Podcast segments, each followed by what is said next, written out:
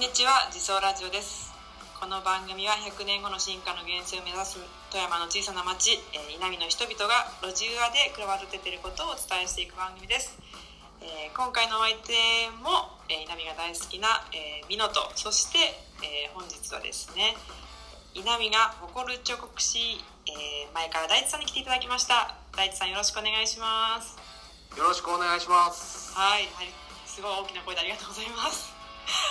はい、えっ、と今日はですね大地さんと一緒に稲見で募集している伝統環境マスターという、まあ、お仕事についてお話を聞いていきたいと思うんですが、はい。あのそもそも彫刻師さんである大地さんに、まあ、今回登場いただいていて彫刻師さんってなかなかこうやって人前でお話しするっていう機会ってないのかなと思うんですが大地さんどうでしょうか？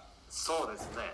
あの日常はもうひたすら仕事をしてるんで、なるほど人前で話すことはないです。はいありがとうございますその中そして彫刻師さんっていうそういった職業の方もあの稲見の人にとってはなんでしょう周りに彫刻師さんたくさんいる環境だと思うんですけどなかなかこのラジオ聞いてらっしゃる方彫刻師身近にいる方少ないと思うのでぜひあの大地さんの自己紹介を最初に伺えればなと思っているんですがよろしいでしょうか？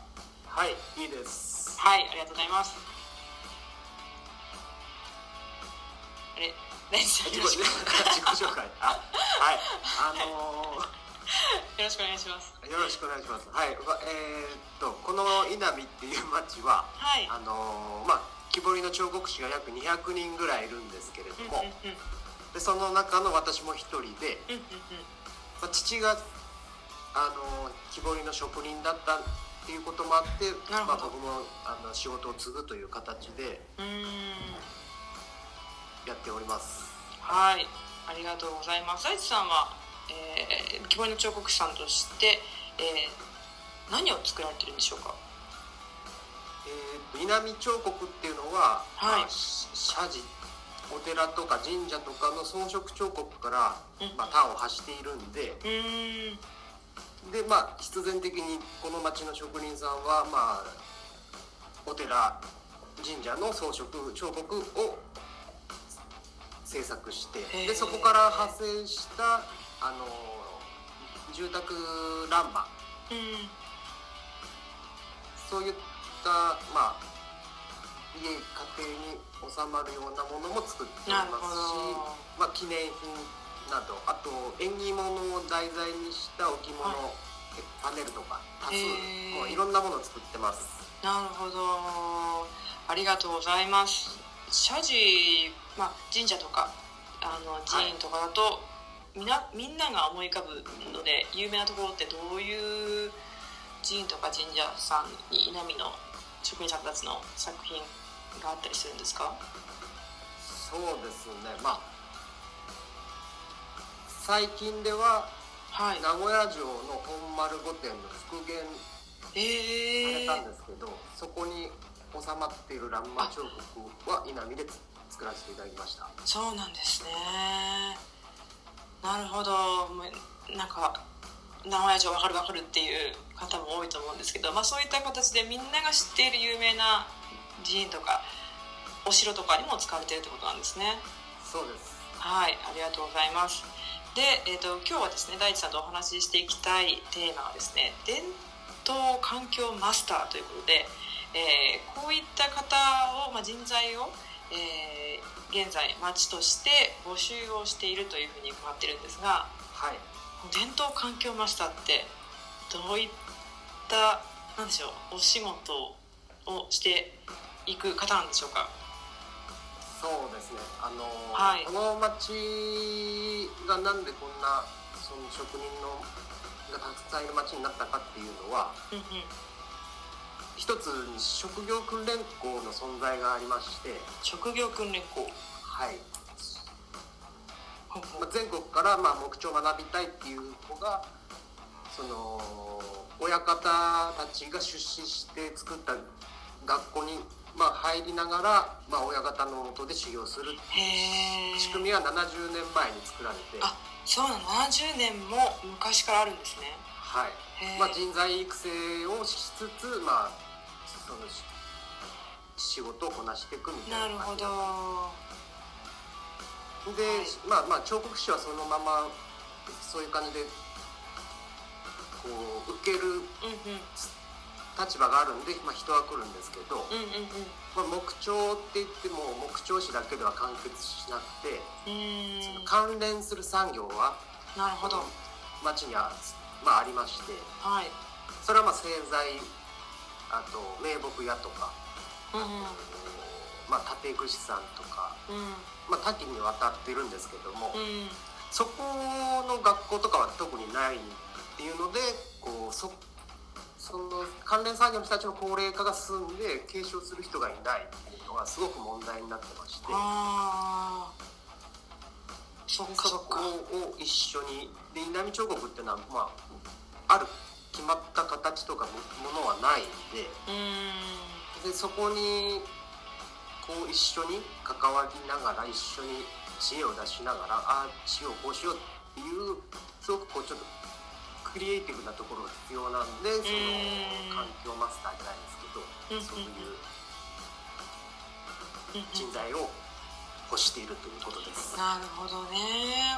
そうか木彫り職人さんは、えーまあ、彫刻師さんですね。彫刻師さんは、まあ、自分がまだスキル不足でも、えーそこに学校があるからあの来て学ぶみたいなのができるけど関連産業の方はその学ぶ環境が、そうでまあすね、今までなかったっていうことなんですね。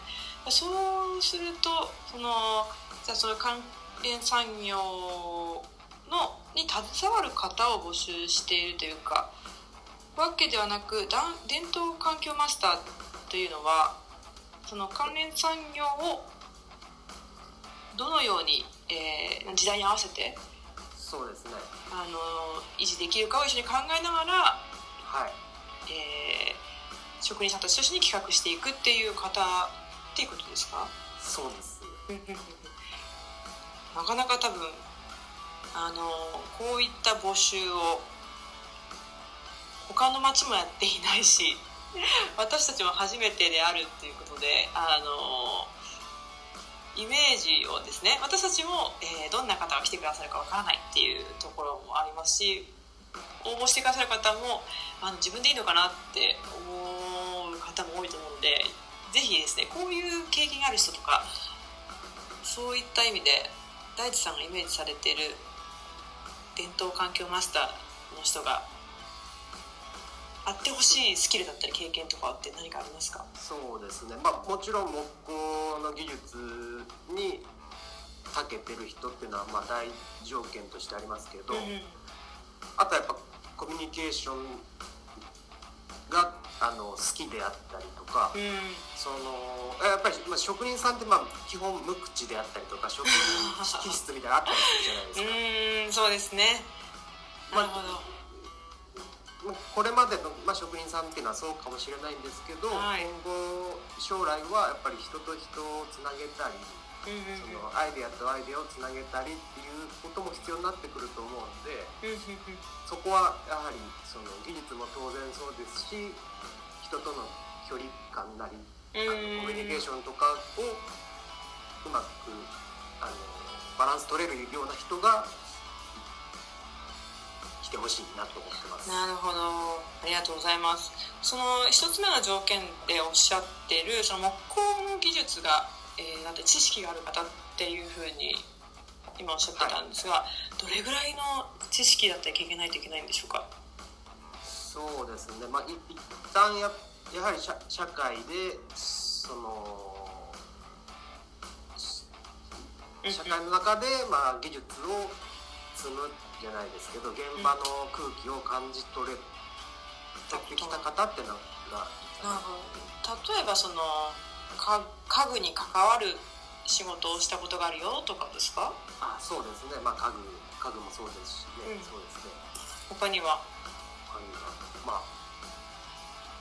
木工関係の仕事に就いたことある、まあ大大工。ああそうかそうか。そうかそうか、まあ、木としての素材を、まあ、どうやって、えー加工するかとか扱うかみたいなところの経験があればえーまあ、ひとまず大丈夫っていう感じですかね。そうですね。なるほど。ありがとうございます。で、はい。えーまあ、足りないところはそこの町に行けばいろんな関連産業の先輩たちがいたり職人さんがいたりするから、まあ、そこから学べるってことなんですね。はいそうです。はいありがとうございます。で、まあ、コミあと2つ目のコミュニケーションも、まあ、そういったこと楽しんでくれる方がいいですよね。そうですね。これできるかなっていう職人さんとか、まあうん。お客さんからの相談に対して、まあ、どうにか形にできないかっていうふうに一緒に考えてくださる方っていうことなんですね。はい。はいありがとうございます。こういった伝統環境マスターの方は、えー実際にあの職人さんたちのどういう作品作りを伴走していくんでしょうか？大地さんもなんかあのはい。ラ欄間じゃなくてえシャンデリアを作られてるって聞いたんですが。あはい。はい。なそう、うん、なかなかそれはあの神社とかに寺に置くものじゃないですよね。そうですね。まあ、はい。技術は、まあ、稲見の技術を使ってうんうん。でそこに、まあ、新たな取り組みみたいなことをやるんですけど、はい。まあ、そういう時にこう、まあ、同業者であったり、うん。そのまあ、関関連した建具屋さんとかのその知識なり技術うん。もちょっとこうした方がいいよとかもうこうした方がこうよく見えるんじゃないっていうようなことがあってなんかこうどんどんどんどんいいものができていくっていう循環があるんで、なるほど。そういう感じでこう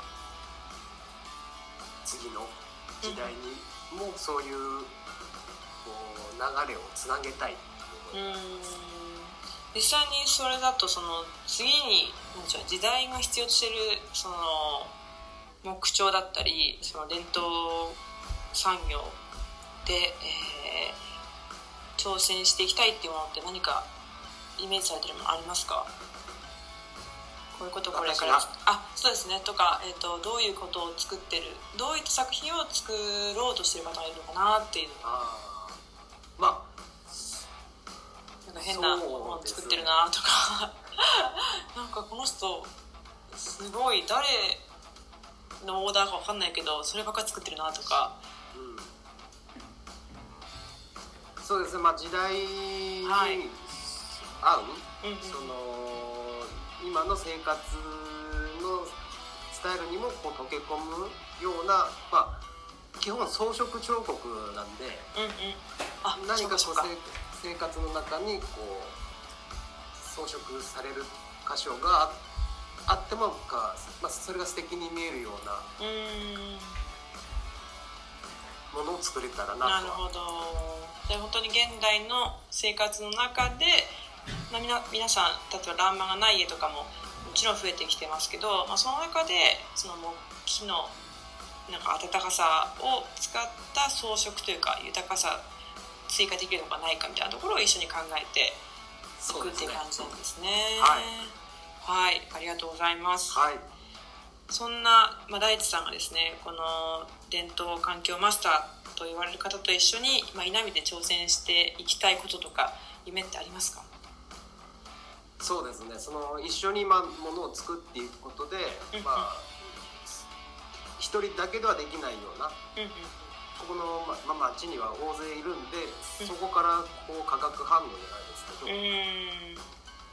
何か面白いものを生み出せていけたらなと思ってます。なるほど。ありがとうございます。今ね、はい。インターネットのあの浸透もあって日本中からそのこういったものを木で作れないかっていうオーダーが稲見にたくさん来てると思うんで、まあ、そういったニーズを受けて化学反応を起こして次の時代でもっていう伝統産業を発達させていこうっていうところを一緒に目指してくださる方欲しいですね。そうですね。欲しいです。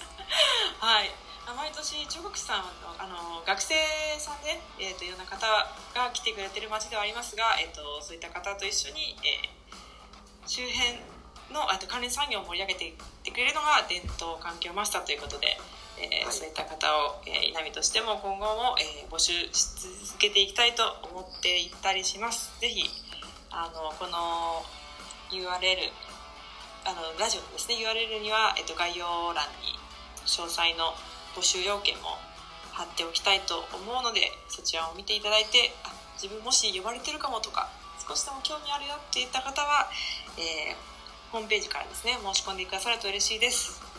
はい今日は、えー、そういったことで伝統環境マスターについて、えー、彫刻師の大地さんにお話を伺ってきました。大地さんありがとうございました。ありがとうございました。はい